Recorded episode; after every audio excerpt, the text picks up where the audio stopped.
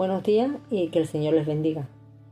En el Evangelio de Juan capítulo 4, versículos 13 y 14 dice, Todo el que bebe de este agua volverá a tener sed. En cambio, el que beba del agua que yo quiero darle, nunca más volverá a tener sed, sino que ese agua se convertirá en su interior en un manantial capaz de dar vida eterna. Conocemos la historia de Jesús y la mujer samaritana y que judíos y samaritanos no se llevaban bien entre ellos. Sabemos que Jesús, cansado del camino, se sentó junto a un pozo y allí llegó una mujer samaritana a la cual Jesús le pide que le dé de beber. A lo que esta mujer le responde sorprendida que, como él, siendo judío, le pide a ella, que es samaritana, que le dé agua. Y en lo primero que se fija esta mujer es en la diferencia que hay entre ellos no en que simplemente había un hombre con una necesidad, sino que esta mujer fue tan como tú y como yo somos en ocasiones. Jesús lo primero que se fijó en ella al verla fue la necesidad que ella tenía de Dios, de ser perdonada, de ser restaurada, de ser bendecida.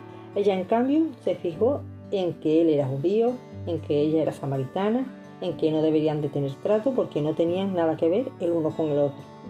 Yo creo que Dios nos pide a nosotros esto mismo a la hora de tratar con otros, ser un poco más como Él y fijarnos simplemente en la necesidad que tiene la persona que tenemos a nuestro lado.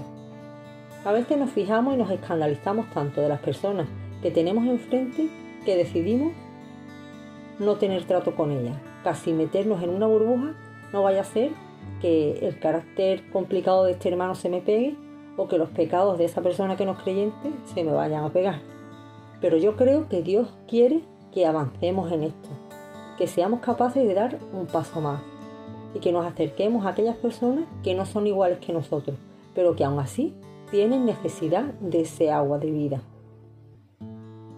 Lo que me llama más la atención en este pasaje es que una vez que esta mujer tiene un encuentro con Jesús, esto trae una revolución no solamente a su vida, sino que a muchos de los habitantes del pueblo. Ella fue, les compartió de Jesús y lo que ellos, fue, lo que ellos hicieron fue venir y ellos mismos escuchar lo que Jesús tenía que decir. Y dijeron esto, ya no creemos en Él por lo que tú nos has dicho, sino porque nosotros mismos hemos escuchado sus palabras y estamos convencidos de que Él es verdaderamente el Salvador del mundo. Por el testimonio de ella, muchos vinieron a saber y, a beber y se saciaron. Me gustaría hacer un poco hincapié en la importancia de que una persona tenga un vínculo personal con Dios cada día. Porque es verdad que vivimos en una época en que tenemos todo a nuestro alcance y sin el más mínimo esfuerzo. Predicaciones en YouTube, versículos clave en la Biblia que nos salta todos los días y lo tomamos como la palabra de Dios para ese día. Las palabras de los domingos en la iglesia pero realmente lo que nos sostiene, lo que nos cambia y lo que nos revoluciona tanto a nosotros como a los que nos rodean es ese agua viva día a día que se convierte en un manantial para nosotros y además que salta para la vida eterna. Que el Señor te bendiga.